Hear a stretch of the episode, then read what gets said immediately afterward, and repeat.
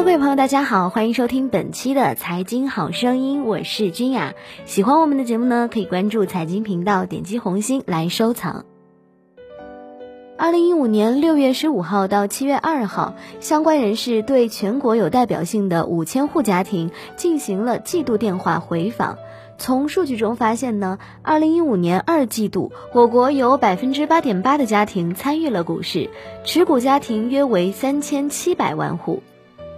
其中呢，百分之九十三点八为城镇家庭，家庭借钱炒股的比例不高，对股市发展仍然乐观，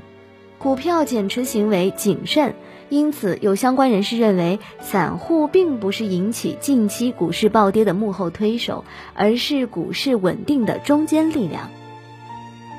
持股家庭中，仅有百分之三点五有融资融券行为，百分之一点五通过亲朋好友等民间融资渠道借钱炒股，百分之零点七的人通过银行之类的正规融资渠道贷款炒股。总体来看呢，持股家庭负债炒股的比例并不高，因此呢，我们可以推测，散户强制平仓不是引发近期股市暴跌的幕后推手。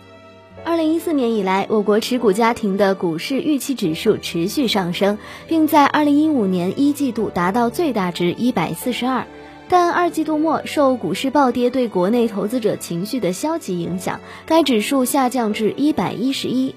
尽管如此呢，该指数仍然高于临界值一百，股民对股市发展仍然相当乐观。因此呢，近期出现散户抛售致股市崩盘的可能性比较低。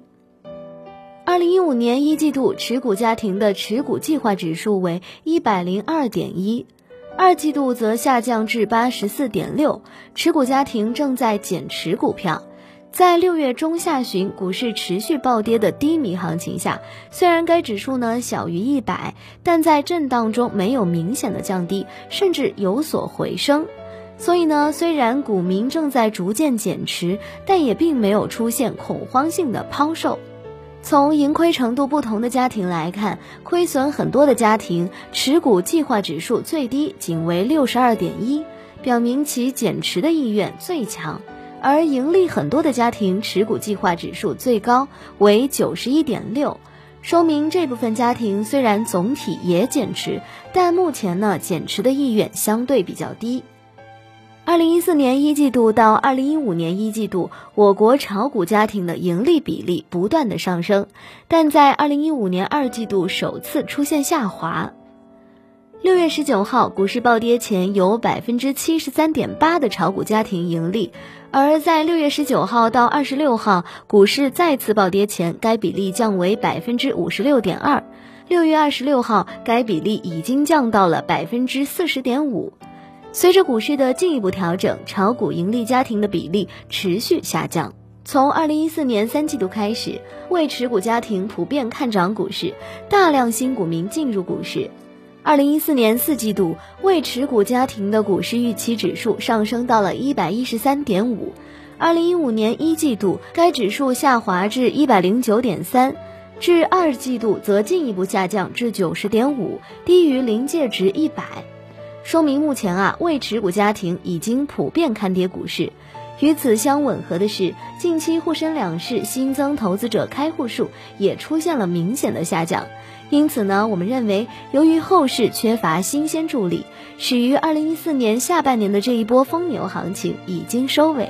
在这波牛市行情开始，截至二零一五年一季度，持股家庭的房价预期指数均小于一百。表明持股家庭看涨股价的同时啊，对房价持看跌态度。但到了二零一五年二季度，持股家庭的房价预期上升到了一百一十一点八，而股市预期指数下降至一百一十，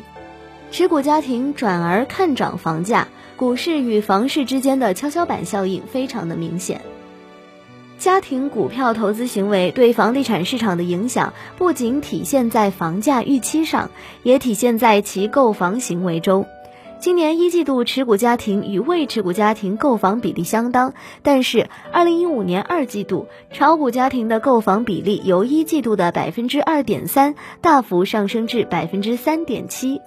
而未持股家庭的购房比例略有下降。总体来看呢，股市资金撤出流向房市的迹象已经很明显，或将成为助推房市发展的又一动力。好了，以上就是今天财经好声音的全部内容，感谢各位的收听，我是君雅，我们下期节目不见不散喽。